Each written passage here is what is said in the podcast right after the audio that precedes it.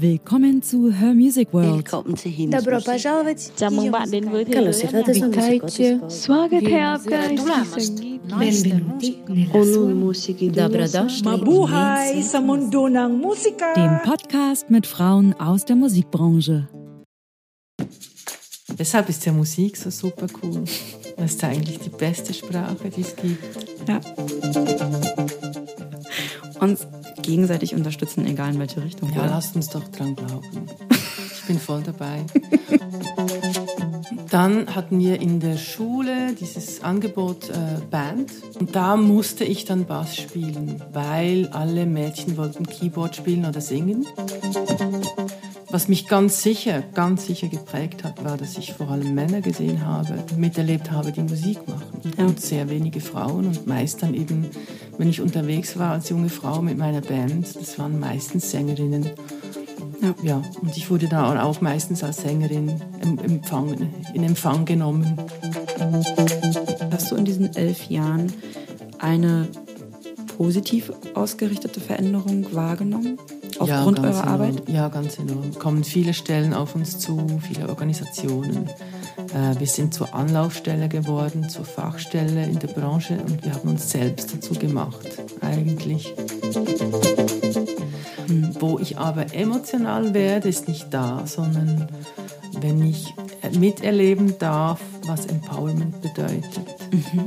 In den Workshops äh, sagen uns die Coaches, also die Hälfte meiner Arbeit ist inhaltlich, Ja. die andere Hälfte meiner Arbeit ist Empowerment. Sagen, du kannst das, du sollst das dürfen und ähm, hab doch Spaß dran.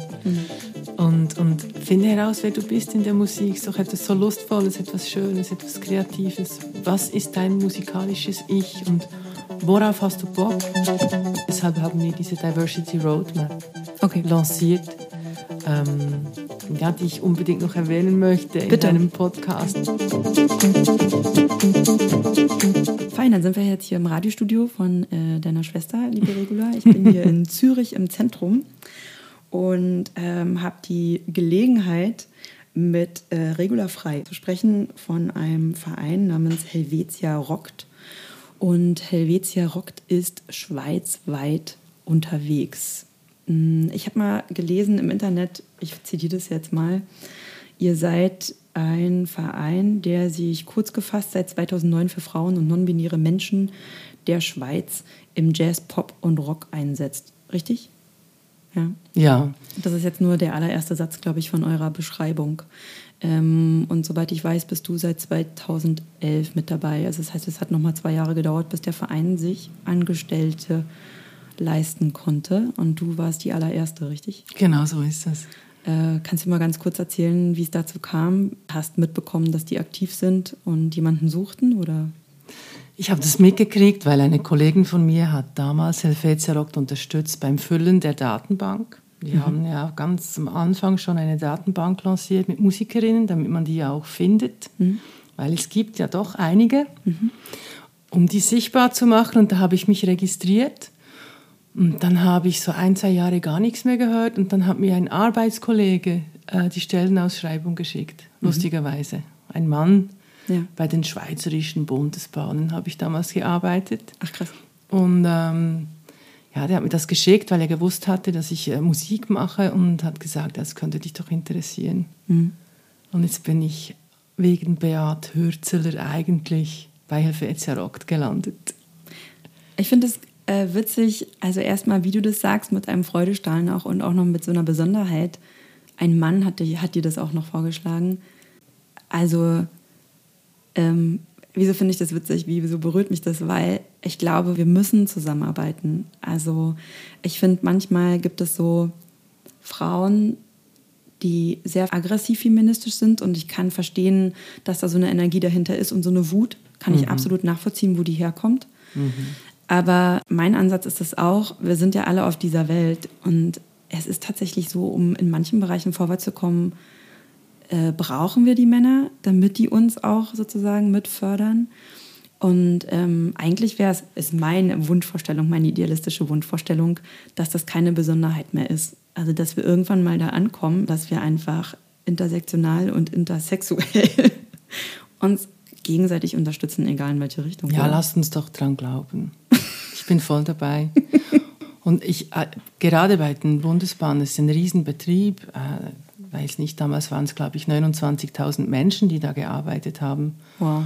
Und ähm, schon sehr hierarchisch organisiert natürlich. Mm, Je nachdem, in welchem Team du gearbeitet hast, dann aber auch gar nicht. Mhm. Es sehr drauf, kommt darauf an, in jeder Organisation, wo und mit wem du dann arbeitest. Und jeder Bereich hat da auch seine Kultur. Mhm. Und da gab es schon damals, habe ich gemerkt, in jungen Jahren, dass es Männer gibt, die in diesen hierarchischen Strukturen überhaupt nicht zurechtkommen. Also die keinen Bock haben, sich da hochzukämpfen oder diese Machtkämpfe auszutragen. Und deshalb eben Mann, Frau, wir sind alles Menschen. Und in diesem binären System, das ist ja eh irgendwie konstruiert. Ja, voll. Oder viel ist von der Gesellschaft gemacht, sagen wir es mal so. Und es gibt eben viele Menschen, die überhaupt keinen Bock äh, auf, diese, auf diese Strukturen haben und auf diese Kultur, die dann eben einhergeht mit Ja. diesen Strukturen. Voll. Und der Beat, der war so einer. Er Ah, hat wie irgendwie schön. Gender Studies studiert und hat das auf der Plattform von der Uni gesehen, die Ausschreibung. Ach so, deswegen. Ja, Toll. ja. Ich habe ja noch so hier ein paar lockere Fragen. Ich kenne mich gar nicht aus mit Schweizer Kultur und Schweizer Musik. Äh, Ich bin das erste Mal in der Schweiz. Ach, so cool. Äh, Das ah, erste Mal in meinem Leben. Dann Äh, nimmt es mich dann schon Wunder, wie es dir hier gefällt, was du zu uns sagst. Da. Ja. Ja. Und ähm, ich kenne also die Musik auch gar nicht. Also, hast du einen gute Laune-Song? Und wenn ja, welchen? Vielleicht gibt es ja sogar äh, Schweizer Musik, weiß ich nicht. Hast du sowas? Machst du Vielleicht gibt es Schweizer Musik, sagst du. Das ist schon wahr. Ja, also ich gibt, es gibt super viele gute Laune-Songs, die mir auch wichtig sind, äh, von diversen Acts. Aber einer davon ist zum Beispiel Easy Mhm. von Evelyn Trouble. Okay. Dann noch Superwoman, Human, Alien. Okay. Das ist ja ein Songtitel von Madam und Madam coacht auch bei uns in Lausanne. Mhm. Das sind jetzt so zwei Beispiele, das sind beide super Songs. Toll. Ja. Ja, danke. Da werde ich nämlich dann mal reinhören. Ich glaube, ich werde mir mal so eine Ja, Playlist ich schicke dir sehr gerne äh, Interviews. ein paar Songs oder ein paar Links. Und wir haben ja auch einen Podcast. Mhm. Und da werden diese Menschen auch vorgestellt und er- erzählen über ihre, über ihre Geschichte. Toll. Und haben selbst wieder eine Playlist zusammengestellt, äh, was sie so beeinflusst hat in ihrer Karriere.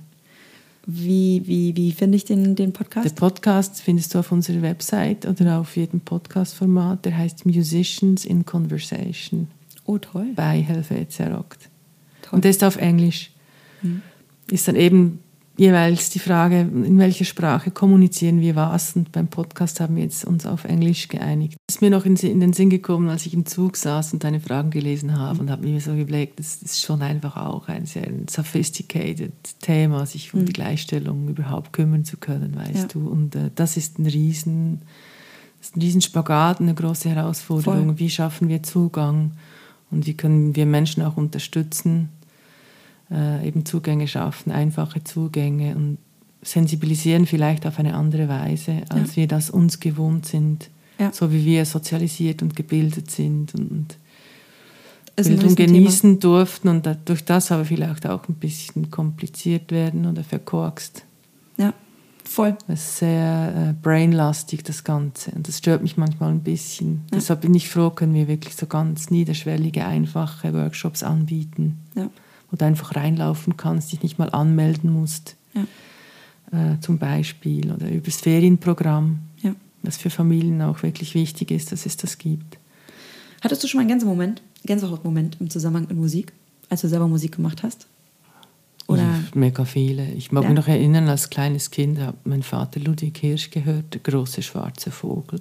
Mhm. Das war mein erster Moment, als ich traurig wurde wegen eines Musikstücks und gar nicht gecheckt habe, warum. Ähm, und dann gemerkt habe, eben, dass diese Emotionen, der Zugang zu meinen Emotionen und das Zusammenerleben von Musik mich schon sehr, sehr berührt. Und da eben an diversen Beispiele jetzt geben könnte. Was mich jedes Mal zu Tränen rührt, ist, wenn ich eben unsere jungen Bands oder jungen Acts sehe. Vielleicht auch vergleichen kann zu einem ersten Konzert mit einem dritten, vierten Konzert und was sie für Fortschritte machen. Das berührt mich enorm. Ja. und jetzt noch eine etwas banale Frage, aber hast du mal als Kind oder Jugendlicher ein Album besessen, wo du heute denkst, oh Gott, was ist das für Musik? Das ist eine coole Frage. Eigentlich nicht, eigentlich nicht, weil ich finde echt, also außer irgendwelche Inhalte wären jetzt irgendwie völlig ein No-Go. Mein erstes Album, das ich gekauft habe, war, war äh, Bobby McFerrin mhm. mit Don't Worry, Be Happy. Wow. Das weiß ich noch genau, als ich mir das gekauft habe. Es war eine Platte. Die finde ich immer noch, die habe ich immer noch. Ich kann gut dazu stehen. Ja, aber Bobby McFerrin ist ja auch wirklich, das ist ja beeindruckend, dass du den sozusagen da noch hattest. Schon, schon, schon als Kind sozusagen die, oder als Jugendliche dir besorgt hast. Ich finde es so witzig, weil wir haben so verschiedene Dekaden in der Musik und dann gibt es da schon mal so Bereiche. Ne, ja, und es ist also Wham und ich weiß auch, auch nicht, es gibt schon gewisse Sachen, die irgendwie nicht. Gibt es nicht Wobei ich feiere die eben auch. ich, ich, ich kann auch Schlager hören unter Umständen. Klar, nicht vielleicht allzu lange, aber es gibt ja auch wirklich, eigentlich in allen Sparten wirklich auch cooles Zeugs. Und dann mhm. gibt es ja gibt's schlimme Sachen, klar. Erzähl doch mal so ein bisschen kurz vielleicht, ähm, wo du herkommst aus der Musik. Bist du aus einer musikalischen Familie oder hast du irgendwann in einer Musikschule angefangen als Kind oder war das später erst im Laufe der Zeit? Was ist so deine musikalische Geschichte?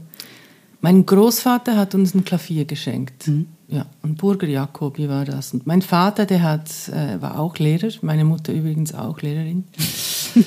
äh, so viel dazu. Und mein Vater, der hat immer die gleichen Lieder auf diesem Klavier gespielt und gesungen. So französische Lieder meist. Mhm. Chevalier de la Table Ronde, irgend sowas. Und das hat mich schon auch lustig gedüngt. Ähm, und ich wollte einfach unbedingt Klavier spielen, wahrscheinlich weil dieses Klavier in der Wohnung stand. Und ich habe mal meine Mutter dann im Nachhinein gefragt, was sie, was sie eigentlich gedacht haben, als sie mich mit sieben Jahren in den Musikunterricht geschickt haben, Klavierunterricht, was da ihre Intention war. Und sie hat gesagt, ja, es, es war so, dass du einfach zwei Jahre lang keine Ruhe gegeben hast, bis du endlich in den Klavierunterricht durftest. Wow. Also ich, ich wollte das anscheinend unbedingt. Und dann ging ich in den Klavierunterricht und dann später in den Cellounterricht. Mhm. Dann hatten wir in der Schule dieses Angebot äh, Band. Mhm. Wir konnten in eine Schülerinnenband gehen und ich habe das dann gewollt. Wir hatten auch einen richtig coolen Lehrer, Lehrer der das unterrichtet hat. Mhm. Und da musste ich dann Bass spielen, weil alle Mädchen wollten Keyboard spielen oder singen. Mhm. Ist ja eh klar. Leider. Mhm. Heute natürlich nicht mehr ja. hoffe ich. Ja, ja, ja. Das ist einfach schon wirklich sehr lange her unterdessen. Und ja, dann hat er mich sozusagen genötigt. Wieder ein Mann hat mich eigentlich dazu gezwungen, etwas zu tun. Er hat mich eingeladen, Bass zu spielen. Und, und zuerst habe ich das gar nicht cool gefunden und dann plötzlich gemerkt, nach so vielleicht einem Jahr, habe ich es dann geschnallt, wie cool das ist. Hm. Ja. Was äh, kannst du dich noch erinnern an den Moment als, als Kind, äh, was, das, was, was dazu geführt hat, dass du das cool fandest? Wie cool das eigentlich ist, Bass zu spielen? Ich glaube, dann im Zusammenhang mit dem Schlagzeug hat es mir bei mir plötzlich Klick gemacht. Und ich habe gemerkt, was das eigentlich heißt, zusammen diesen Boden zu, zu geben in einer Band mit dem Schlagzeug zusammen. Mhm. Also äh, nach meinem Frust dann offen war für Gefühl und, und Wahrnehmung überhaupt und das dann mhm. gecheckt habe, gefühlt habe wahrscheinlich. Ja. Cool. Ja, ich glaube irgendwie so.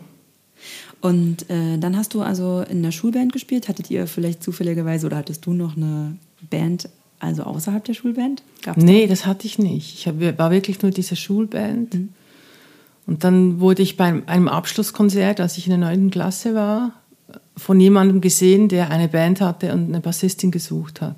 Ach. Und so kam ich dann zu meiner ersten richtigen Band. Harry hieß die, mit drei Typen natürlich.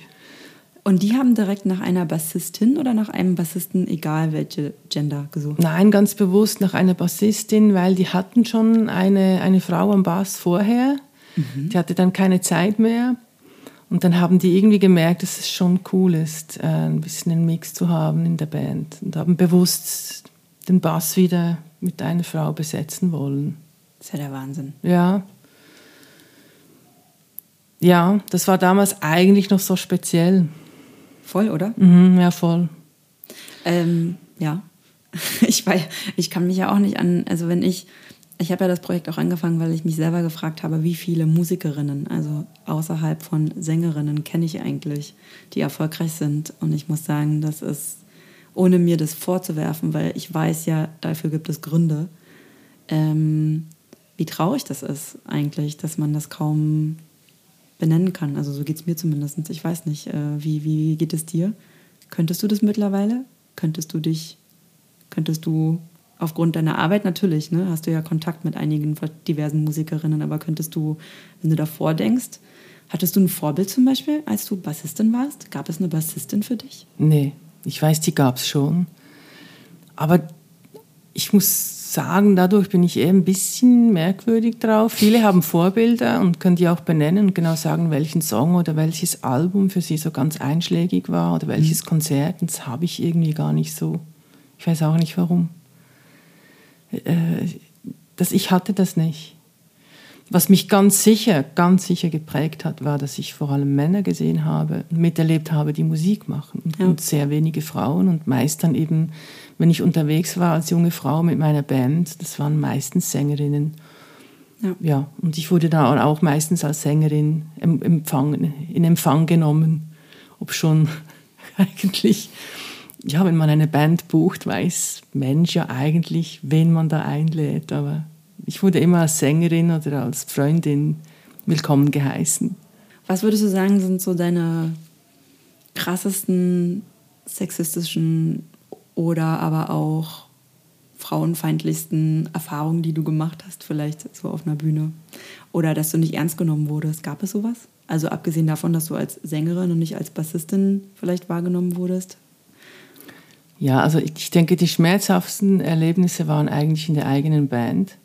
Ach. Wo, ob schon meine, meine Mitmusiker, ja, Musiker eben meist, oder ganz lange Mitmusiker, äh, sich des Themas schon bewusst waren, aber halt so dieses ganz fein, feine Sexismus dann eben doch niederschlägt, auch in der eigenen Band. Hm. Also zum Beispiel, und es ist wirklich nur was ganz Kleines, aber ich mag mich erinnern, noch als schon durchaus erfahrene Bassistin und langjährige, nicht als junge Frau, mhm. äh, mir gesagt wurde, ich soll doch mal mit dem Bassisten mich austauschen in Bezug auf meinen Sound. Und ja, wurde mir gesagt, frag doch mal den Jüre. Und dann ähm, ja, war ich ein bisschen pikiert, sagen wir hier in der Schweiz. In der Schweiz. Und ähm, dann habe ich es aber trotzdem gemacht und bin hin nach dem Gig und habe den Jürgen gefragt, ja, wie ich meinen Basssound so finde. Man sage mir, ich solle mich bei ihm erkundigen. Dann hat er gelacht und gesagt, ist geil, die Basssound.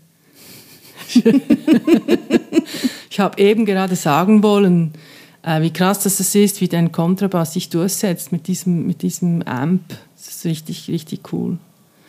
Und das war so ein, ein Moment, der ja überhaupt nicht vordergründig würdest du sagen, ja, nimm es doch easy, es ist doch kein Problem, kann sich doch erkundigen bei dem Jöre und also ist ja nur gut gemeint, aber ja, es sind so diese kleinen feinen Dinge, hm. die dann eben mit der Zeit doch sich irgendwie auch auf Selbstbewusstsein niederschlagen. Mhm. Und ich gebe zu, ich bin nicht eine Soundtüftlerin, das bin ich nicht. Mhm. Ich kann anderes. Mhm. Ähm, ja, und sonst sind so die klassischen Erlebnisse, dass du äh, nach dem Gig einfach auf dein Aussehen oder auf deine springende Brust äh, hingewiesen wirst, anstatt auf deine musikalischen Aktivitäten auf der Bühne. Ja. Also wie du aussiehst. Mir wurde oft gesagt, ich solle doch mehr lachen. Es wäre schön, wenn ich lachen würde, weil ich so ein bezauberndes Lachen habe. Ja. Und mir wurde sehr oft geholfen, im technischen Bereich vor allem, mit sehr guten Intentionen, aber das sind eben so die kleinen, feinen Dinge. Also wenn du auf eine Bühne kommst als Bassistin, jetzt in meinem Fall, hatte der Bassist, der vorher gespielt hat, das Gefühl, er sollte mir helfen beim Amp einstellen, mhm. zum Beispiel. Mhm. Und das sind Dinge, die du am Anfang auch schätzt, weil es ja super lieb, super lieb oder? Mhm. Und irgendeinmal merkst du plötzlich, scheiße, mhm. Das ist so eine Struktur. Also einem Gitarristen geht er das ja dann nicht machen. Also einem mhm. Gitarristen, einem Schlagzeuger hilft niemand beim Einrichten, aber mir schon. Mhm. Und es ist so super gentleman-like-mäßig gedacht natürlich. Mhm.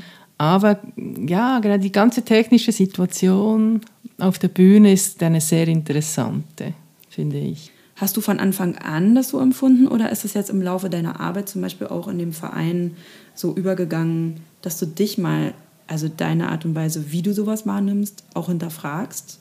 Oder hast du das von Anfang an komisch empfunden? Das ist viel später gekommen. Also so ja. das klare, offensichtliche natürlich schon, das habe ich gemerkt. Also es mir war mir unangenehm, dass mhm. man mein Outfit zum Beispiel äh, thematisiert, aber das Outfit meiner Mitmusiker nicht und so weiter und so fort. Mhm. Das habe ich sofort gemerkt, aber dann wurde mir so die, diese kleinen, feinen Dinge, die wurden mir, mir viel, viel, viel später bewusst. Mhm.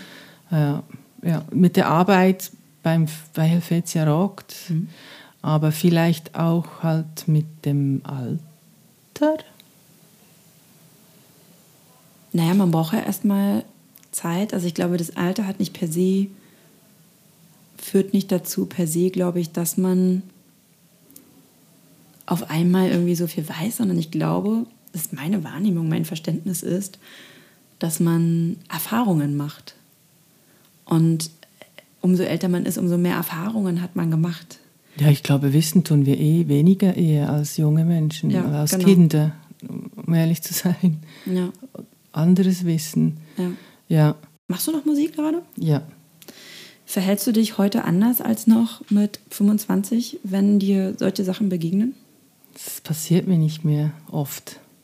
Weil Eigentlich du, was machst mehr. du anders? Ähm, ja, also jetzt habe ich mich wirklich ganz bewusst auch mit anderen Menschen zusammengetan, die Musik machen, mhm. die anders funktionieren. Mhm. Und vielleicht passiert es wieder. Jetzt bin ich aktuell mit einer Frau unterwegs im Duo. Mhm. Und die ist halt auch ziemlich krass drauf. Da sind die Menschen eher so, wir sind froh, wenn, wie soll ich jetzt sagen, die haben schon großen Respekt vor Sandra. Okay. Ja. Wie heißt denn euer Du? Künzi und Frei.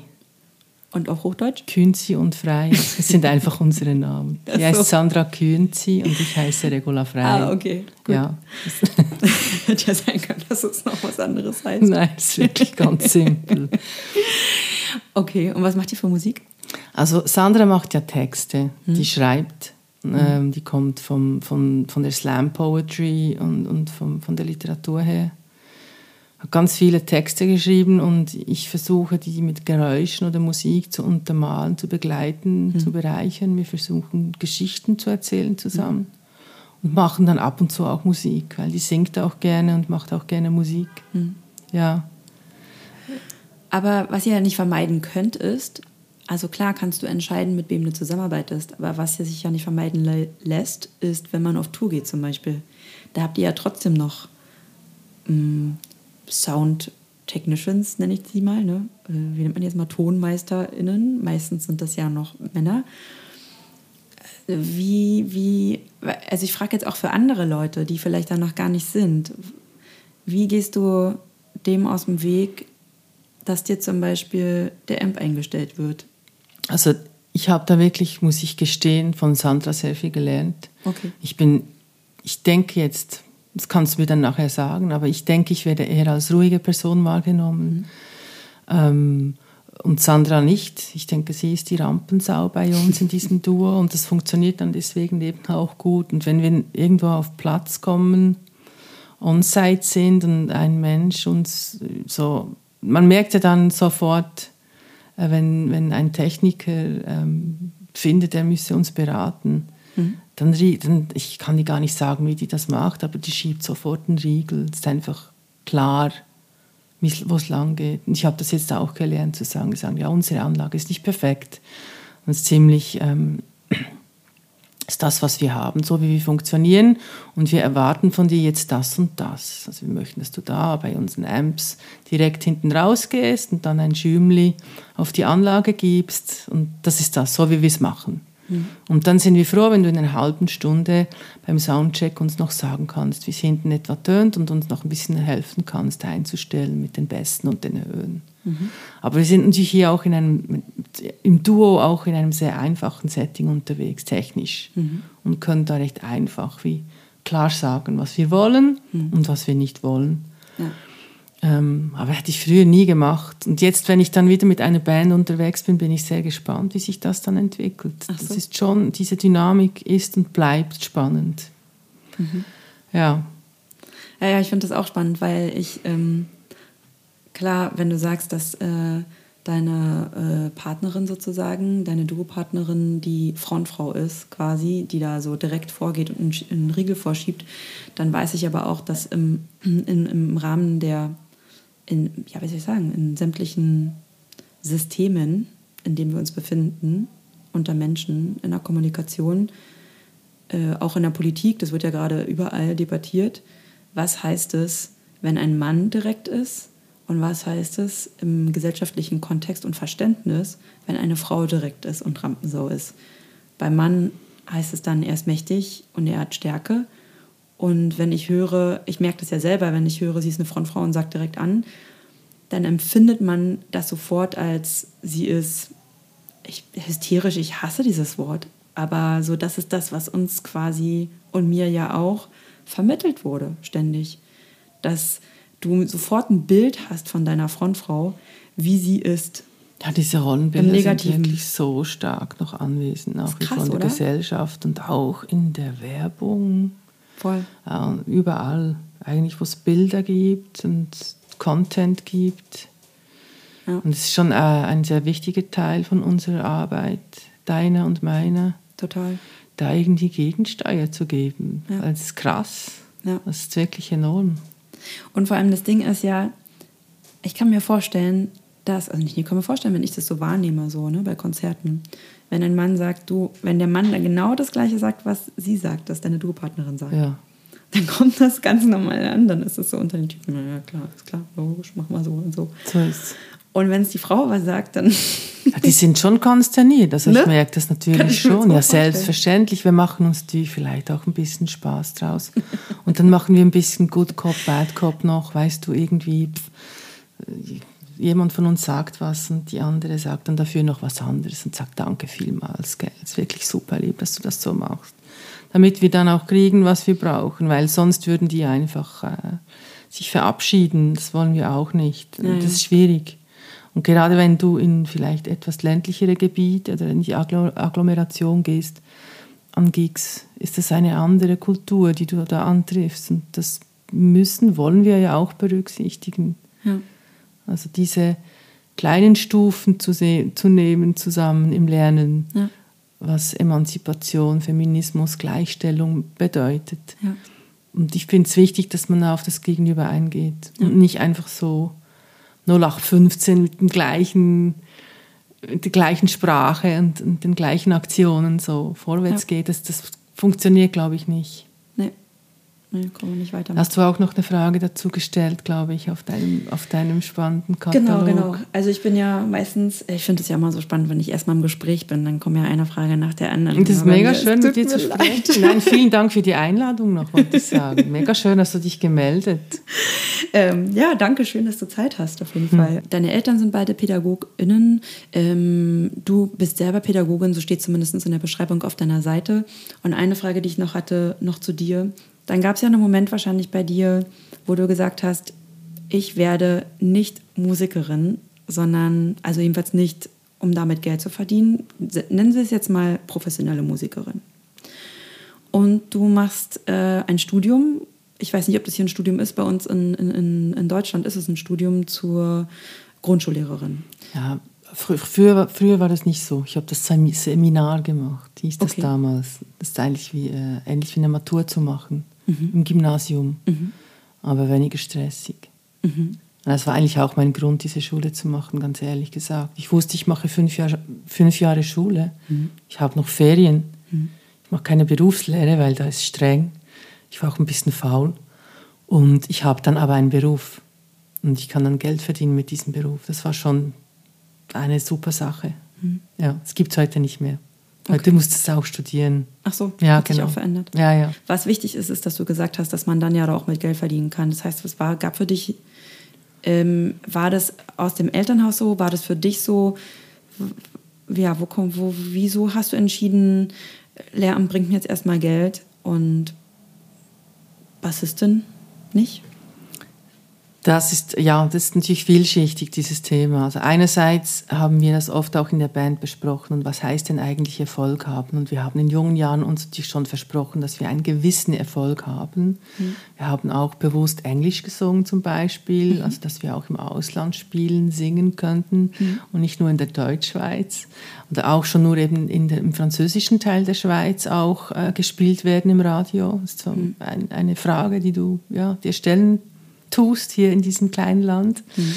Ähm, aber haben dann oft darüber gesprochen, weil wir schon auch Musikschaffende erlebt haben, die von der Musik leben und wussten, was das in etwa heißt, was du unter Umständen alles tust, damit das irgendwie geht. Mhm. Wenn du nicht Schwein und Glück hast, ähm, ja, oder Glück es auch sicher gut machst, aber Glück hast, dass du mit einem Act, mit deinem Herzensprojekt äh, dein Leben verdienen kannst. Das ist hier in der Schweiz wirklich ganz, ganz selten.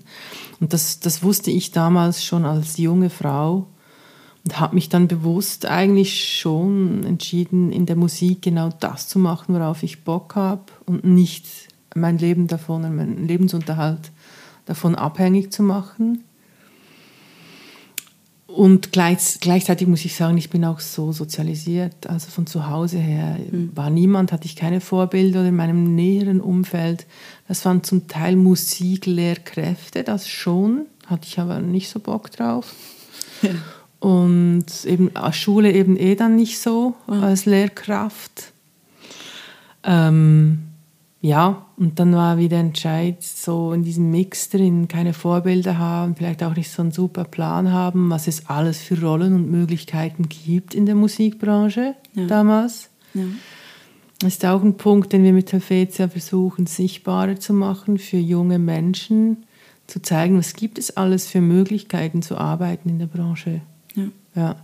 Und das hatte ich aber damals wirklich nicht, dieses Bild. Ich wusste einfach, auf die Bühne stehen und ab und zu mal ein Album aufnehmen, ja. Songwriting und dann war schon fertig. Ja. Und die ganze Home-Studio, also Aufnahmetechnik war damals noch überhaupt kein Thema. Ich meine, ja. Ja, kann ich total nachvollziehen. Ja, das ist wirklich lange her. Da hat sich echt einiges verändert. Ja, und auch der Zugang zu Informationen, also das ist hm. meine Erfahrung auch dass ich jetzt im Laufe meiner Arbeit und meiner Interviews und auch mit meinem Lebenswandel auf einmal feststelle, wie viel Hilfe äh, ich zur Verfügung habe. Also alleine schon die EU-finanzierten Förderungsmöglichkeiten für Frauen, also distinguiert für Frauen, gibt es viel mehr Fördermöglichkeiten in Deutschland und vor allem in Berlin. Also ich bin absolut privilegiert, sowieso in Berlin zu leben. Mega cool, das wusste ich nicht. Ja. Okay, ja, da sind wir außen raus. und äh, in der ja, Schweiz, leider ja, selber schuld. Gibt es gar nichts. Also aus der EU, ja, klar. Aber ähm, gibt es da vielleicht doch schon etwas oder kannst du dich erinnern im Laufe deiner Arbeit, dass es vielleicht zum, äh, das ist auch neu für mich, ne? Also für Frauen aus der Kultur- und Kreativbranche und generell Coachings für Menschen aus der Kultur- und Kreativbranche gibt es Fördermöglichkeiten, wo man zumindest auch mal ein, weiß ich nicht, achtwöchiges, regelmäßiges Coaching, sogar therapeutisch Coaching sozusagen wahrnehmen kann. Hast Doch, du davon es gibt schon, schon es gibt viele Fördergefäße. Ja? Speziell für Frauen weiß ich jetzt ehrlich gesagt gar nicht hm. so. Gibt es schon ein bisschen was, hm. aber es gibt viele, viele Möglichkeiten, klar. Doch, doch.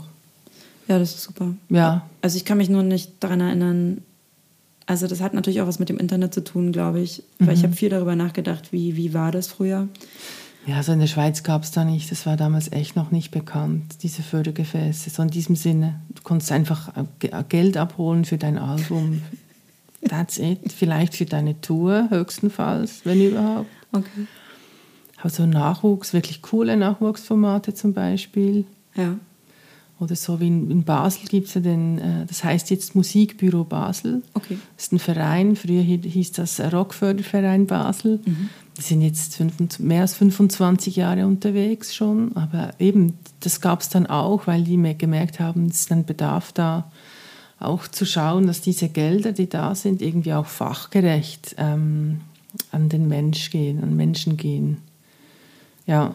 Also das und da heißt, ist Basel eine Ausnahme, es wirklich so lange schon einen Verein gibt, der sich für die Pop- und Rockförderung einsetzt. Hm. Ja. Und ist das dann, also genau, ich habe jetzt so mitbekommen, dass Zürich nicht so wirklich die Stadt ist, glaube ich, der Musiker. Ist das nicht äh, Bern oder Basel dann doch? Das finde ich jetzt super hart für, für alle, die in Zürich leben und Musik machen hier. Es gibt wirklich super coole Projekte, die hier Na, also weil ich, Zürich, äh, Zürich Love, ja? Zürich äh, Wurzeln haben.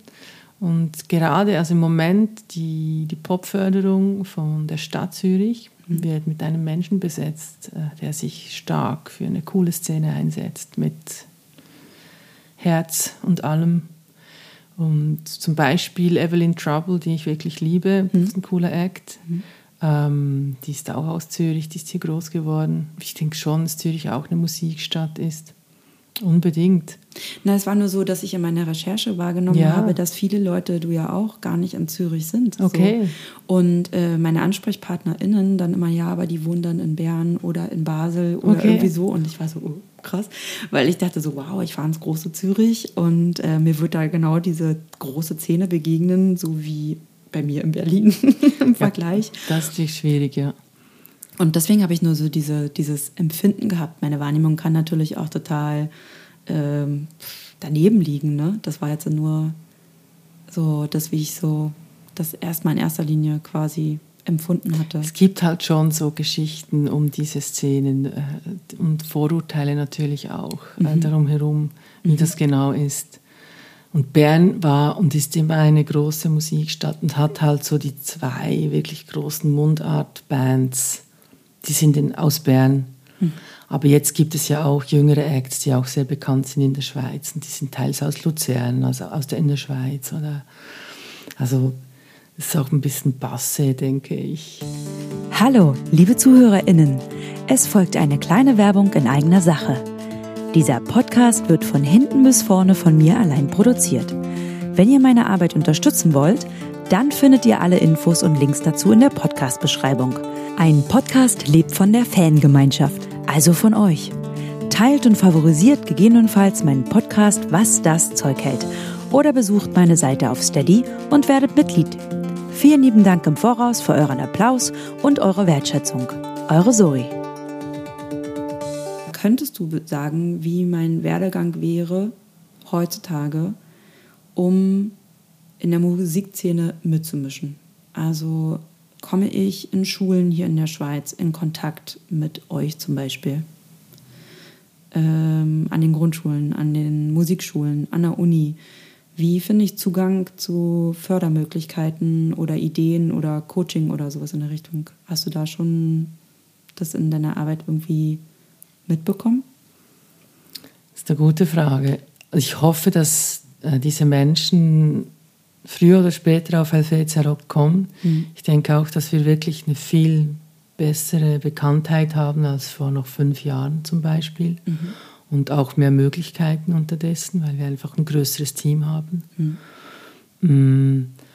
Und sonst läuft halt alles übers, über Netzwerke. Also mit wem vernetzt du dich? Und, und wer gibt dir Zugang zu Netzwerken? Hm. Das ist ein Riesenthema. Und Das- die sind nicht sichtbar, diese Netzwerke natürlich, meistens. Helvetia Rock ist jetzt sichtbar Okay. mit musicdirectory.ch, mit dieser Plattform, die wir geschaffen haben. Entschuldigung, die es auch schon früher gab, mit äh, Schwerpunkt also für MusikerInnen und heute eben für intertrans- und non-binäre Menschen und Frauen, die in der Musik aktiv sind, ganz bewusst, um alle Rollen abbilden zu können. Also eben auch du mit deinem Projekt kannst dich auf musicdirectory.ch registrieren und somit sichtbar werden für Menschen, die sich vielleicht für dein Projekt interessieren oder eine Moderation suchen. Wie wird dieses Music Directory angenommen für euch?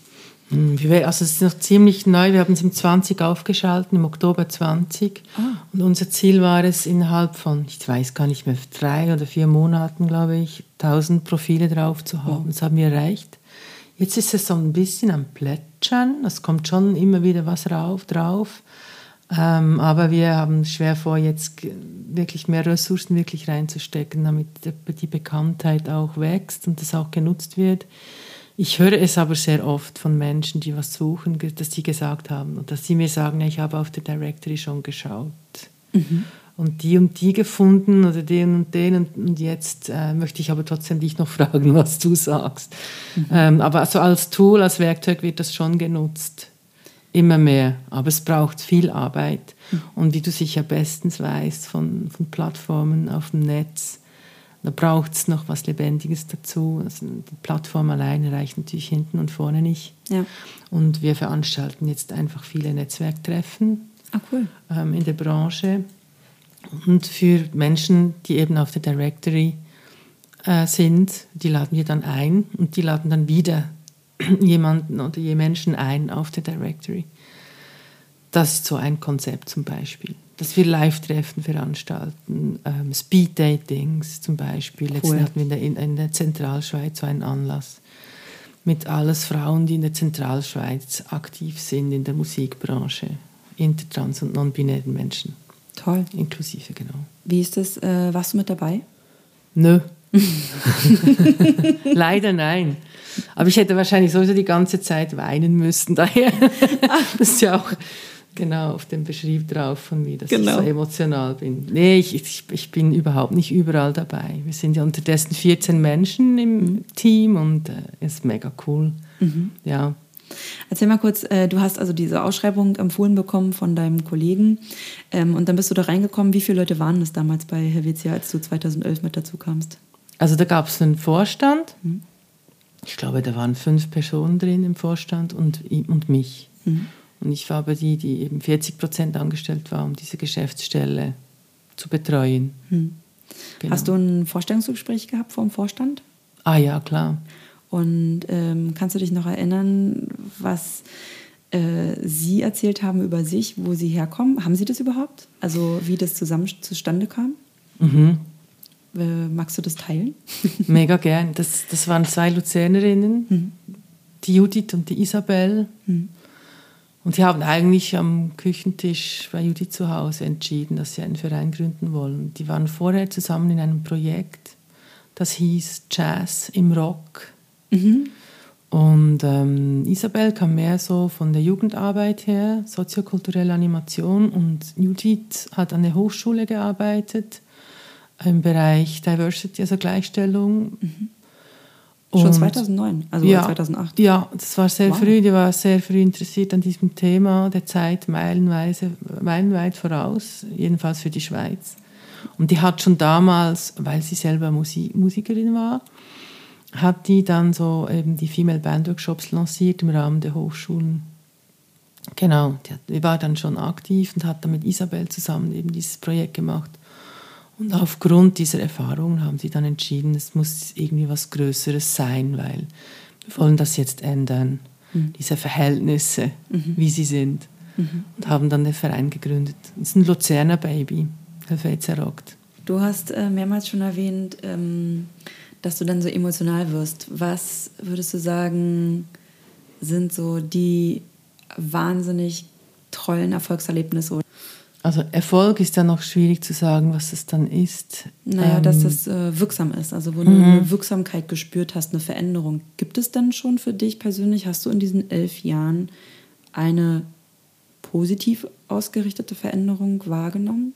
Ja, ganz enorm. Arbeit? Ja, ganz enorm. Und das liegt sicher an der Key Change Initiative, an der MeToo-Bewegung überhaupt, am allgemeinen an der allgemeinen Entwicklung mhm. äh, der Gesellschaft und aber auch an unserer Arbeit, da bin ich schon überzeugt. Mhm.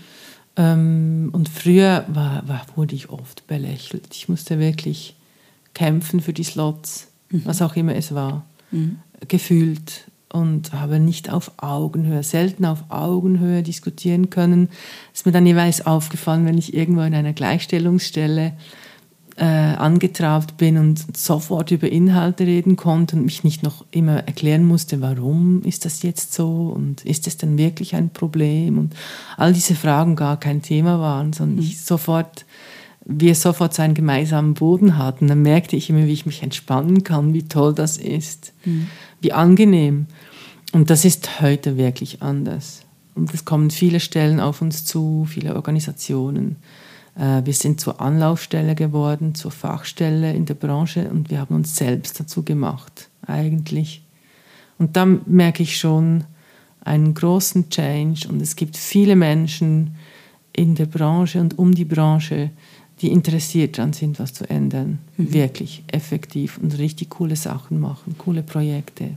Kannst Cooles. du mal eine Sache ne-, nennen, also falls mal jemand zuhört, der von euch noch nicht gehört hat, was so Projekte sind, wo du sagst, die sind cool, dass die umgesetzt wurden? Ich finde das mega schwierig, weil es eben viele coole gibt mhm. und weil ich jetzt wenn ich eines nenne, ist es ah. dann das eine und da habe ich gerade mega Mühe damit. Mhm. Ich merke einfach, dass im, in, zum Beispiel in den Programmteams, mhm. Dass mehr Achtsamkeit darauf gelegt wird, wie setzen wir Teams zusammen, ähm, wenn neue Stellen besetzt werden, auch in einem Vorstand oder in einer Jury, dass darauf geachtet wird, dass da ein cooler Mix ist. Diese Sensibilität ist jetzt da. Mhm. Und dann aber auch Projekte, die gemacht werden an, in Clubs, an Festivals. Ähm, zum Beispiel mal zwei Schlangen machen zum Anstehen und die irgendwie nach Geschlecht benennen oder, oder wenn du die Ach, Toiletten anders anschreibst. Das sind so ganz kleine Dinge, die schon sehr viel bewegen können. Oder, oder das Security-Team briefst. Mhm. Äh, es gibt es eine sehr coole Security-Organisation unterdessen, die wirklich diese ganze Awareness eben auch mittragen und schulen. Ah, ja, das ist schon sehr cool. Und so gibt es eben ganz viele Projekte, die richtig cool sind. Und das hat es früher so nicht gegeben aus meiner Sicht. Mhm. Wo ich aber emotional werde, ist nicht da, sondern wenn ich miterleben darf, was Empowerment bedeutet. Mhm. Und das kann, ist meistens im Zusammenhang mit jungen Menschen bei uns in den Workshops, wenn ich die auf der Bühne sehe dann. Mhm. Oder wenn ich mal in ein Songwriting Camp gehe und eine Coaching Session kurz miterleben darf. Mhm. Oder merke, wie eine junge Musikerin, in der Küche sitzt und völlig im Flow ist. Mhm. Ähm, oder erfahrene Musikerin höre, wie die was sagen. Ähm, wenn die wie letztens in einer Residency waren bei uns und was das mit ihnen gemacht hat und wo sie jetzt stehen aufgrund dieser drei, vier Tage, die wir ihnen organisiert haben. Mhm. Das sind dann die Momente, wo, wo die Tränen kommen. Oder das berührt mich dann sehr. Mhm. Und sicher auch aufgrund der eigenen Geschichte, nehme ich an. Wir sind ja dann, ich bin ja auch nur Mensch. Ja, klar. Ja. Das meine ich eigentlich. Also so verstehe ich für mich Erfolg. Okay. Das sind so genau so Momente, also wo man das Gefühl hat, dass die Arbeit, die, man, die, die ich mache, was bei anderen bewirkt. Dass ich anderen mit meiner Tätigkeit, mit meinem Wirken helfen kann, fördern kann und empowern kann, wie du es im Prinzip auch gesagt hast. So. Weil klar, im gesellschaftlichen kapitalistischen Kontext ist natürlich Erfolg immer gemessen an Geld. Wachstum oder was auch immer. Wachstum. Gewachsen sind wir auch und das ja. berührt mich schon auch. Ja. Das gebe ich zu. Ja. Naja, das höre ich ja schon daraus. Das war auch eine Frage, die ich in meiner Liste hatte, ne? inwiefern äh, sich das schon verändert hat. Aber das hast du im Grunde jetzt schon ja eigentlich gesagt, ja, dass äh, du schon merkst, dass in den Gremien eine andere Besetzung ist, dass die anders begegnet wird, auch und so weiter und so fort. Würdest du sagen, dass das paritätisch ist, also dass es sozusagen schon Hälfte Hälfte ist, weiblich und männlich, oder sogar gibt es in der Jury Personen oder bist du Personen begegnet, die sich als non-binär identifizieren? Ja, äußerst selten leider echt. Das ist wirklich noch ein Riesenthema. Wir haben das Glück, dass wir einen Menschen im Team haben, ähm, der eine, so eine Trans Transformation hm. durchmacht hm. und uns auch sehr viel erklärt zum Glück. Das ist nicht selbstverständlich, das ist auch sehr anstrengend, denke Voll. ich. Ja. Und ich habe da enorm viel davon profitieren können, weil wenn dieser Mensch nicht wäre, dann wäre ich persönlich an einem völlig anderen Ort in dieser Entwicklung und dieser Wahrnehmung auch, was Geschlecht heißt. Mhm. Ja. Da gibt es noch einiges zu tun. Mhm. Und sonst gibt es auch massiv viel zu tun. Mhm. Wir hatten ja in Deutschland habt ihr ja eine Studie zu Geschlechterverhältnissen in, in den Kulturbetrieben. Und das haben wir immer noch nicht. Wir haben jetzt eine Vorstudie Ah, okay. Zum Thema, wir haben jetzt das erste Mal Zahlen. Und vorher mussten wir immer selbst zählen. Oder Medienschaffende haben zum Glück ab und zu gezählt auf Bühnen mhm. oder so. Wir müssten Studien zitieren vom Ausland. Und jetzt seit Juni 2021 gibt es eine Vorstudie in der Schweiz mhm. zu Geschlechterverhältnissen in Kulturbetrieben. Wahnsinn. Und die Musik steht hinten an und zwar massiv. Ach. Und da wurde die Musik angeschaut, also Genre unabhängig. Mhm. Die Klassik ist da auch dabei. Mhm. Der Jazz ist dabei. Und ich denke, in der aktuellen Musik ist es halt eher noch frappanter. Je technischer es, es wird in den Rollen, umso krasser. Ach so? Und das ist ja so im Producing mhm. in der Schweiz gibt es sehr wenige. Was ich auch sehr interessant finde, ist, ist das Thema Vorbilder. Weil wir, ich bin der Meinung, dass wir alle in irgendeiner Art und Weise jemanden brauchen und wenn es die Eltern sind, die beide Pädagogen sind. Wenn ich es jetzt mal ganz so salopp in, ja, in deinem Fall shit, sage. Jetzt hast du, ja. Ich glaube, dass es uns leichter machen würde und wir viel mutiger wären, wenn wir eben das noch gleichberechtigter verteilt gesehen würden. Ja, total. Äh, für uns immer wieder das Vorbild. Wir sind ja eben auch nicht viel gescheiter als die Schimpansen. Jetzt komme ich schon Natürlich. wieder damit. Oder? wir schauen ab, ja. wir schauen ab, wir kopieren und adaptieren und transformieren, wenn möglich. Und machen Richtig. dann unser eigenes Ding draus. Aber wir schauen andauernd ab, anhand von den sozialen Medien, was uns für Bilder portiert werden, das, das, das äh, beeinflusst uns massiv. Klar. Und täglich sehen wir Bilder und Menschen und wir schauen ab. So, so funktioniert unser Gehirn. Ja. Und das ist einfach ein Fakt. Also wenn da ein Mensch sagt, das stimmt nicht, dann okay.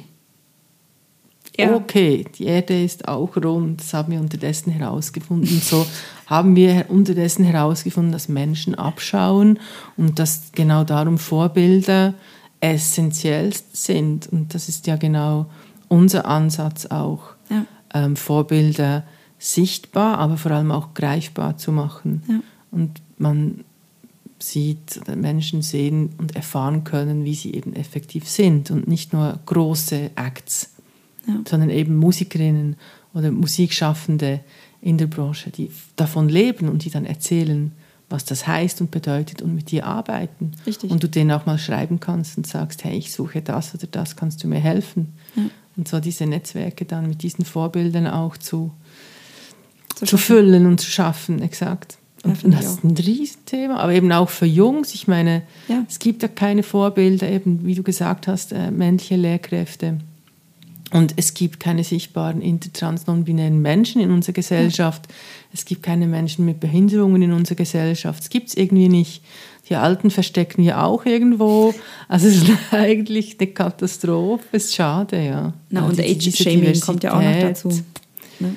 Also wir verstecken nicht nur die Alten, Age-Shaming, das ganze Rassismus-Thema ja. ist riesig. Also eben die Diversität fehlt.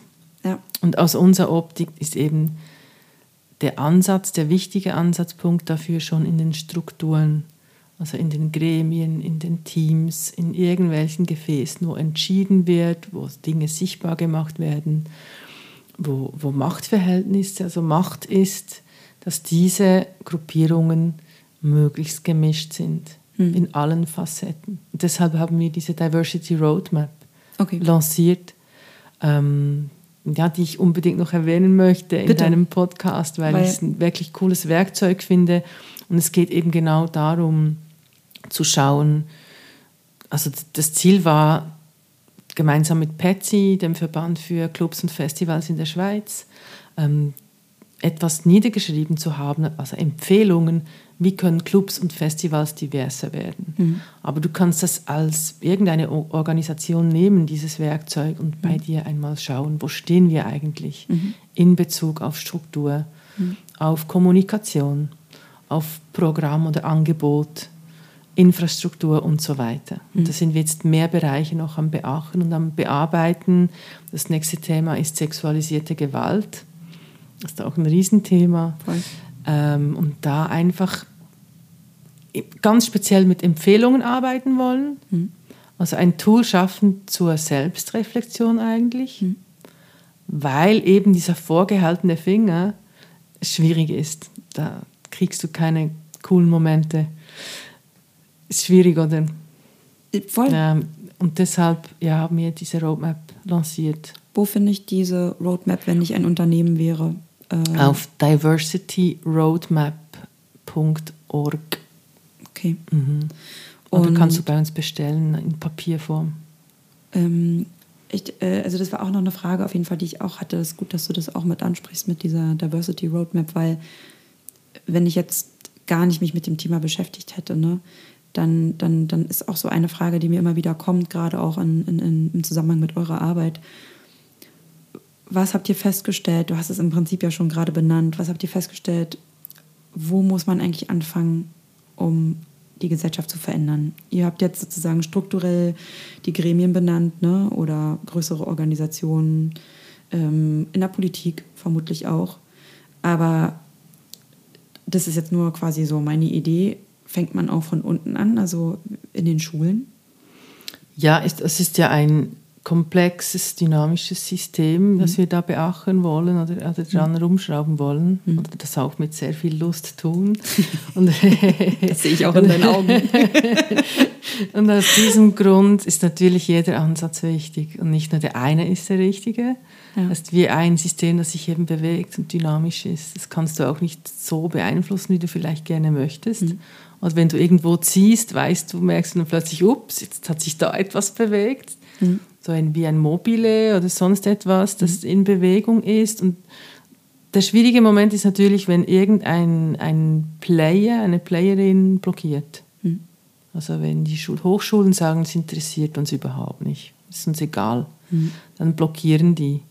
Das blockiert dann das Gesamtsystem ein bisschen. Das kann dich schon, schon noch bewegen. Sie beim eigenen Körper, wenn du irgendwas da in der Schulter eingeklemmt hast, ist mhm. das Gesamtsystem irgendwie weniger beweglich. Und so ist es auch in unserer Branche. Okay. Und deshalb ist es uns sehr wichtig, es ist ein Riesenanspruch, möglichst alle immer wieder anzustoßen mhm. und mit allen zu arbeiten. Das ist natürlich viel. Aber eben Nachwuchs Nachwuchsarbeit zu leisten, strukturelle Vernetzungsarbeit zu leisten, Sensibilisierungs-, Öffentlichkeitsarbeit und auch für Emerging Talents und Pro Profis was zu haben. Mhm. Und alle in der Branche, die irgendwas tun, ähm, anzusprechen, mhm. wenn irgendwie möglich. Und natürlich stecken wir auch in einer Bubble und äh, sind nicht so breit, wie wir sein möchten, aber sind uns zumindest dessen bewusst, denke ich. Mhm. Ja. Aber es müssen sich eben schon alle bewegen. Auch die, die Sprache, die wir nutzen, ist äußerst wichtig. Ja. Sprache ist so kraftvoll. Ja. Und schon da gibt es viele Menschen, die sagen, na, also jetzt übertreibt doch nicht, ist doch nicht so wichtig. Mhm. Immer noch. Mhm.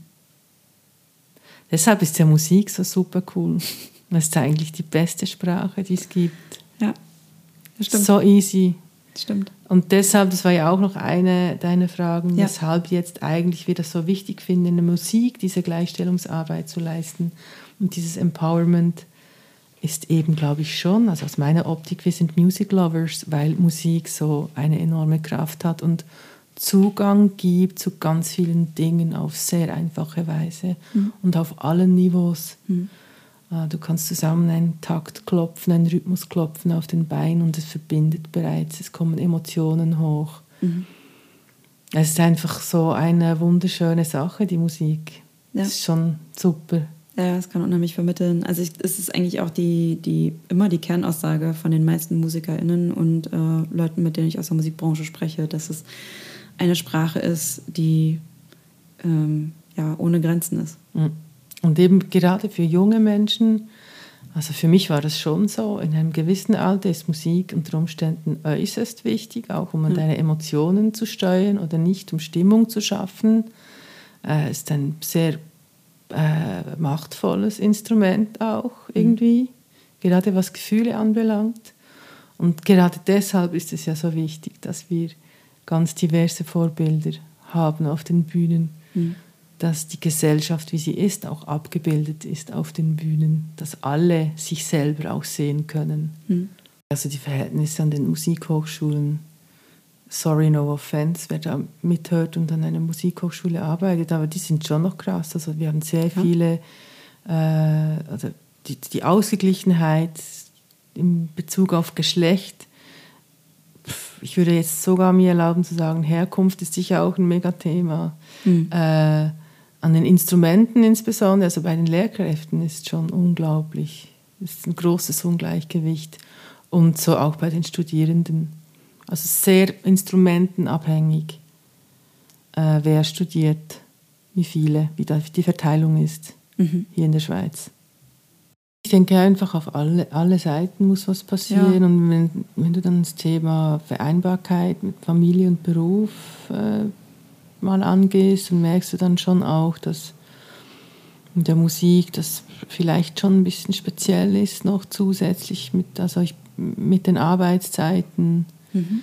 mit dem Unterwegssein und sich ein Mensch, der ein Kind kriegt, halt dann schon fragt, so rein kräftetechnisch, was mag ich jetzt machen und was, was kann ich machen und was nicht. Und je nachdem, wer da hier ist, um zu unterstützen und wie eben auch da wieder die Strukturen sind vor Ort, an den Konzertorten, auf deinem Rider und so weiter und so fort. Da gibt es jetzt ein Europa-Projekt zu ja. diesem Thema. Ich glaube, das heißt sogar Rider. Weil es darum geht, was Musikschaffende auf ihren Rider schreiben sollen. Mhm. Thema Vereinbarkeit und sexualisierte Gewalt mhm. on Tour. Mhm. Das ist ein Riesenthema. Das ist ein so Hauptargument unter MusikerInnen immer noch. Äh, bei dieser Frage, ähm, wie kommt das eigentlich? Wie kann es sein, dass an den Unis in der Ausbildung, also Studierende, äh, relativ viele Frauen noch mit dabei sind und dann aber im, ähm, ja, im Laufe der Karriere du oder auch nicht Karriere, also im Laufe der sozusagen professionellen Arbeitswelt in der Musikbranche du mehr Männer hast im Verhältnis als Frauen. Wie kann das sein, dass es so ein krasses Gefälle ist? Und ich persönlich, auch wenn ich es wahrscheinlich in den sauren Apfel beißen muss, ich will mich damit nicht zufrieden geben mit dieser, mit dieser blöden Antwort, die dann immer kommt, ja, Kinder und Familie. Mhm.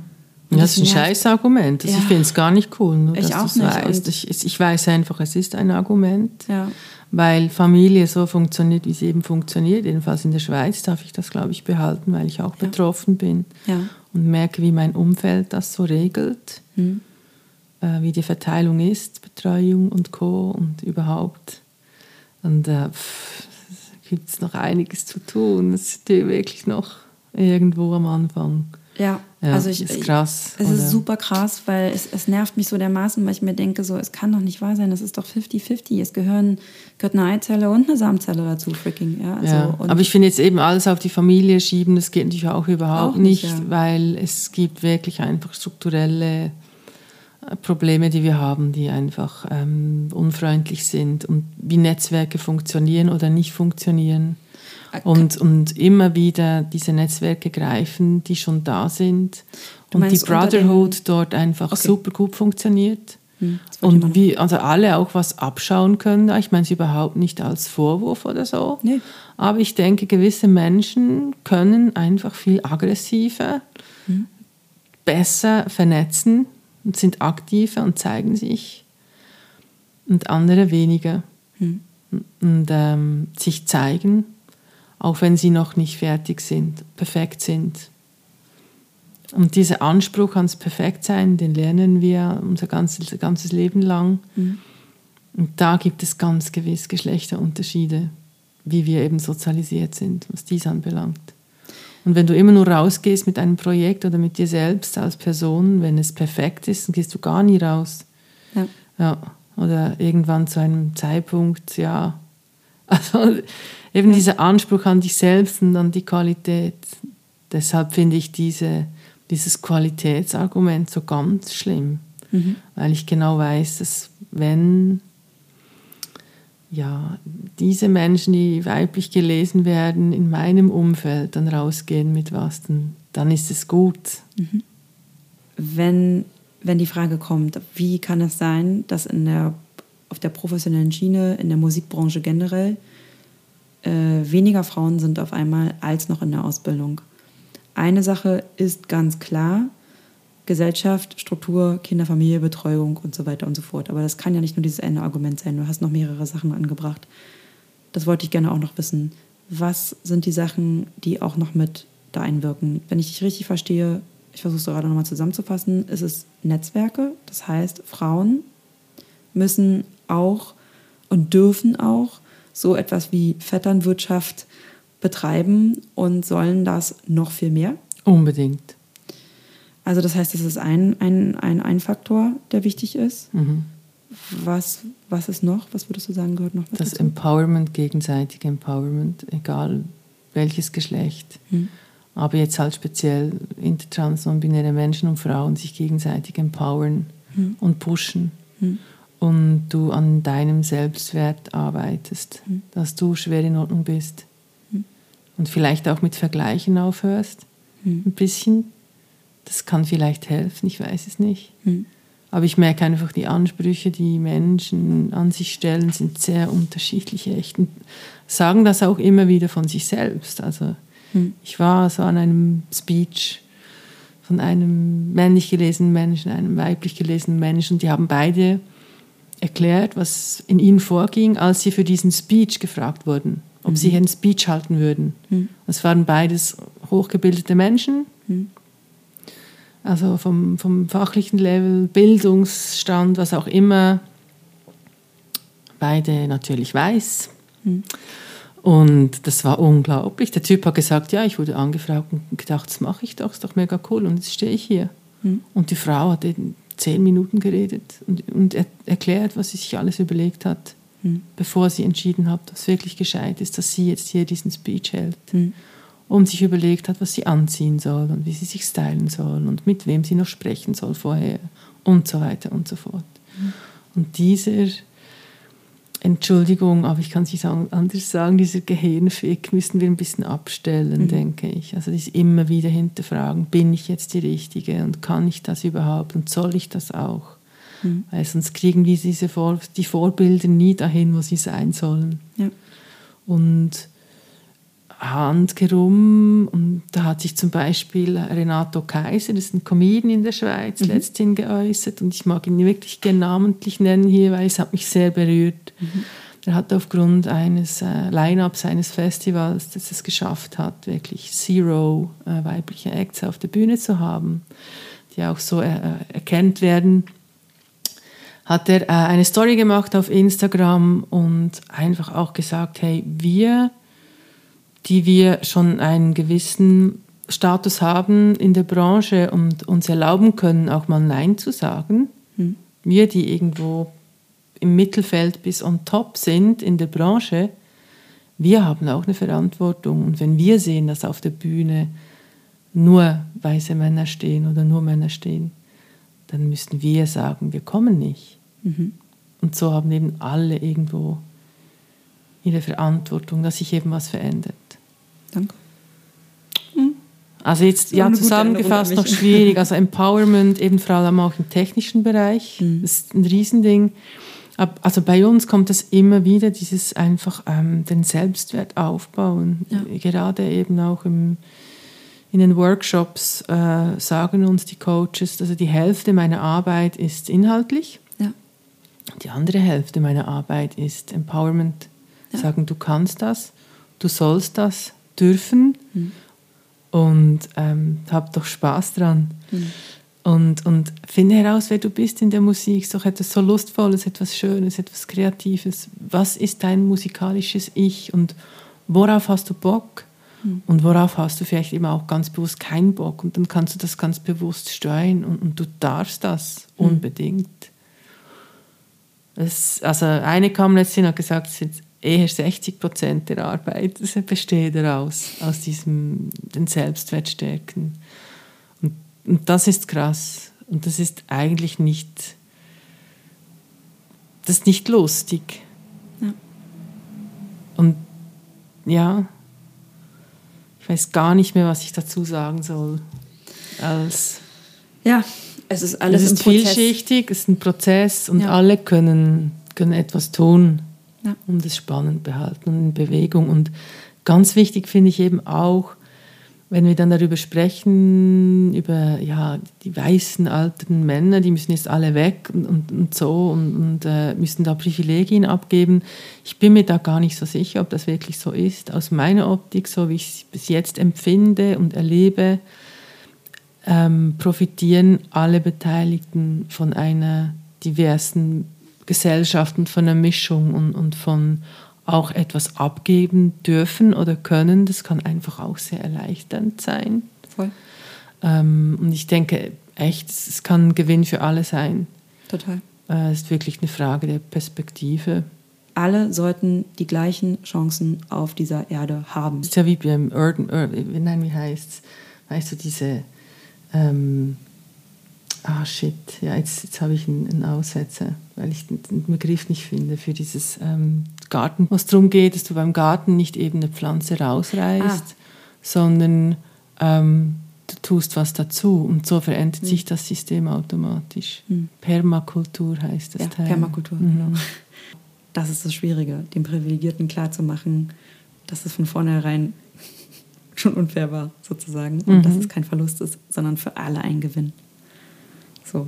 Also zum Beispiel in der Familie, wenn du ein Kind hast zusammen, mein, mein Partner und ich, wir hatten von Anfang an gesagt, wir machen 50-50 und zwar was ja. alles anbelangt. Und da gibt es ganz bestimmt noch Ungerechtigkeiten drin ja. im System. So einfach ist es ja dann auch wieder nicht, ja. aber in einen Mikrobereich gehst, äh, mit dem ganzen Workload und was man da alles noch mitdenken kann oder eben auch nicht. Aber so grundsätzlich ähm, gewinnst du ja massiv, wenn du nicht für eine Familie zum Beispiel finanziell alleine verantwortlich bist. Das ist ja. ein Riesendruck, den du Voll. da hast. Nur so als Beispiel. Ähm, und ebenso gewinnst du dann auch definitiv vielleicht Dinge, die du gar nicht gesehen hast vorher, ja. die dir gar nicht bekannt waren, ja. die du entdecken darfst. Wenn dir mal was weggenommen wird oder wie auch immer, du eben anders, anders äh, Aufgaben und, und ähm, Aufgaben verteilst. Ja. Bist du eher optimistisch oder neutral oder tatsächlich eher pessimistisch gestimmt, so wenn du ganz ehrlich bist, so in der Zukunft? Also du hast zwar ein Ziel, aber wie ist so gerade dein Empfinden, wenn du so rückblickend auf die letzten elf Jahre und die Entwicklung schaust und Richtung Zukunft gerichtet mit eurer Arbeit im Verein? Ich bin heute sehr optimistisch. Es gibt natürlich andere Tage. Mhm. Aber ich habe jetzt schon so gemerkt, gerade in den Medien passiert unglaublich viel. Mhm. Äh, Nachwuchstalente, die gefeatured werden. F früher beim, bei uns beim Radio, Schweizer, Schweizer Radio, mhm. ähm, in der Deutschschweiz gibt es so ein, ein Format, Nachwuchstalente-Format, und die werden dann wirklich auch richtig viel gespielt für einen Moment und wirklich gepusht. Und da gab es früher doch kaum weiblich gelesene Person oder weibliche Acts darunter. Und jetzt hat sich das wirklich massiv verändert. Das ist so ein Beispiel. Oder ein Mensch, der hier in Zürich übrigens bekannt ist für äh, Mastering mhm. äh, der wirklich ganz viele Acts äh, mastert, mhm. hat ganz frisch jetzt eine Anna Murphy, die mhm. auch für uns unterrichtet, als Partnerin in seinem Studio. Äh, spezialisiert auf Mastering. Das Toll. ist ein totaler, totaler Nerd, ein totaler Freak und macht das jetzt ganz bewusst sehr sichtbar und sagt, mhm. du, du kannst auslesen, übrigens neu jetzt, zwischen mhm. Dan und Anna. Wir sind jetzt zu zweit. Und das sind so kleine Geschichten, die passieren, aber die für mich ja, viel Öl ins Feuer gießen, dann, um da weiterzumachen. Mhm. Ja. Und auch ja, gewisse junge Acts oder junge Kollektive, die schon echt anders drauf sind, als das früher der, der, der äh, Sache war. Und eben gerade so im, in dieser ganzen Gender-Debatte, die wir jetzt nicht mehr so erwähnt haben hier, also im ganzen Spektrum, äh, viel passiert, finde ich, in Sachen Vorbilder und sichtbar machen. Mhm. Aber es braucht schon noch eine gewisse Zeit. Und ich dachte halt, es geht ein bisschen schneller, ehrlich mhm. gesagt. Rock ist ja eigentlich ein Projekt oder ein Programm, wenn du so willst, bestehend aus mehreren Projekten. Mhm. Und äh, die schöne Eigenheit eines Projektes ist, es hat einen Anfang und ein Ende. Mhm. Also die Idee ist ja eigentlich schon, dass wir uns selber abschaffen können, weil wir sagen können, okay, jetzt sind wir am Ziel, mhm. jetzt ist gut. Mhm. Ja. Da dachte ich, es geht ein bisschen schneller, ehrlich gesagt. Ja. Okay, aber eigentlich geht es ja immer so, also so ist meine Erfahrung, meistens dauern die Sachen vor allem in staatlichen und gesellschaftlichen Sachen so 20 Jahre und wenn ja. man jetzt in den Geschichtsunterricht schaut, dann und mal so Revue passieren lässt, wie lange einige Prozesse in einer Gesellschaft noch immer nicht verändert sind, da glaube ich, werdet ihr euch noch lange nicht selbst abschaffen können. Leider. Dürfen wir noch mehrere Menschen beschäftigen? Ey, wirklich. Ich glaube, das wird noch ganz schöne, ganz schöne Weile so gehen. Ja, ist einerseits wirklich kacke und andererseits ist es aber auch super, weil wir, ähm, weil wir Jobs anbieten können, ja. uns selber und anderen Menschen. Und das ist ja auch ein wichtiger Teil des Ganzen. Also viele Vereine funktionieren ja auf Freiwilligenarbeit. Mhm. Und wir haben jetzt ganz neu die, überhaupt die überlegen, ob, ob wir mehr Freiwillige haben möchten und wenn ja, wo und wie mhm. und welche denn. Mhm. Aber so grundsätzlich sind es Jobs, bezahlte Jobs und die sind wir nicht super bezahlt, wir sind nicht reich, aber es gibt was dafür. Anständig. Du, so, hast mir noch erzählt, was das auch immer heißt. Das ist super. Auf jeden Fall. Die Schweiz ist ja ziemlich unterteilt in diesen verschiedenen Sprachen. Und du mhm. hattest mir, bevor wir das angefangen haben aufzunehmen, auch erzählt, dass ich in der Rom, habe ich sage ich richtig, Romagna-Region oder Roman? Wir sagen dem Romandie. Romandie. Ist der Teil, der, wo man Französ Mensch Französisch spricht in der Schweiz, genau. Mhm. Und äh, dann gibt es ja die italienische mhm. Schweiz, mhm. äh, Tessin. Deutsch, Tessin, genau, deutschsprachige Schweiz. Und dann hast du noch eine vierte Romanisch, genau, ist die vierte Sprache. Genau. Erwähnt. Habt ihr dort äh, von eurem Verein, also du hast mir gerade ganz freudig erzählt, dass es im Tessin jetzt mittlerweile von euch jemanden gibt, der da mit wirksam ist. Habt ihr da sogar in diesen Regionen so wie, was ich sagen, so wie Vereins, mh, hm, kann man das nennen, so wie Clubs, sage ich mal, damit äh, quasi die Leute nicht äh, beispielsweise nach Zürich reisen müssen für irgendwelche Sachen, sondern in ihrem Kanton wirksam sein können. Habt ihr sowas auch? Ja, wir haben jetzt neu eben mit diesem Wachstum ähm, haben wir Regionen eingerichtet, hm. sozusagen. Und, und, diese Menschen, diese Regionen betreuen, äh, sind daran, diese regionalen Communities aufzubauen. Ah, cool. Eben genau mit dem Ziel, dass du ähm, so schnellen Zugang hast hm. zu einer Person vor Ort. Und hm. deshalb eben super glücklich sind, jetzt äh, eine Mitarbeiterin im Tessin zu haben, die dort lebt. Hm wir waren eben schon aktiv im Tessin und hatten dort Coaches, die unterrichtet haben, aber es ist nicht ganz das Gleiche. Also wenn ein Mensch, der dann Projektarbeit macht, auch vor Ort lebt und miterlebt, was das heißt und ja. eben diese regionalen Spezialitäten mitkriegt, die Kultur oder auch schon nur, wir haben jetzt gemerkt im Tessin, wir haben ultra lange Sommerferien und wie in, wie in Italien, also wirklich ich weiß, mehr als zwei Monate. Also? Ich glaube zehn Wochen oder so. Ich Ganz lange Sommerferien. Ja, ist mega cool. Dafür aber, wenn sie dann Schule haben, ist es richtig intensiv. Und dann haben sie sehr wenig Zeit für neben der Schule noch was zu machen, was einen riesen Einfluss hat auf unsere Angebote, weil die sind meist außerschulisch. Stimmt. Und schon nur das, das haben wir bis, das haben wir erst gerade herausgefunden. Also, also solche Dinge, wo du dann merkst, ah, okay, darum ist das vielleicht schwierig mit diesem Angebot wir müssen das anders strukturieren oder ja. wir müssen das anders anbieten.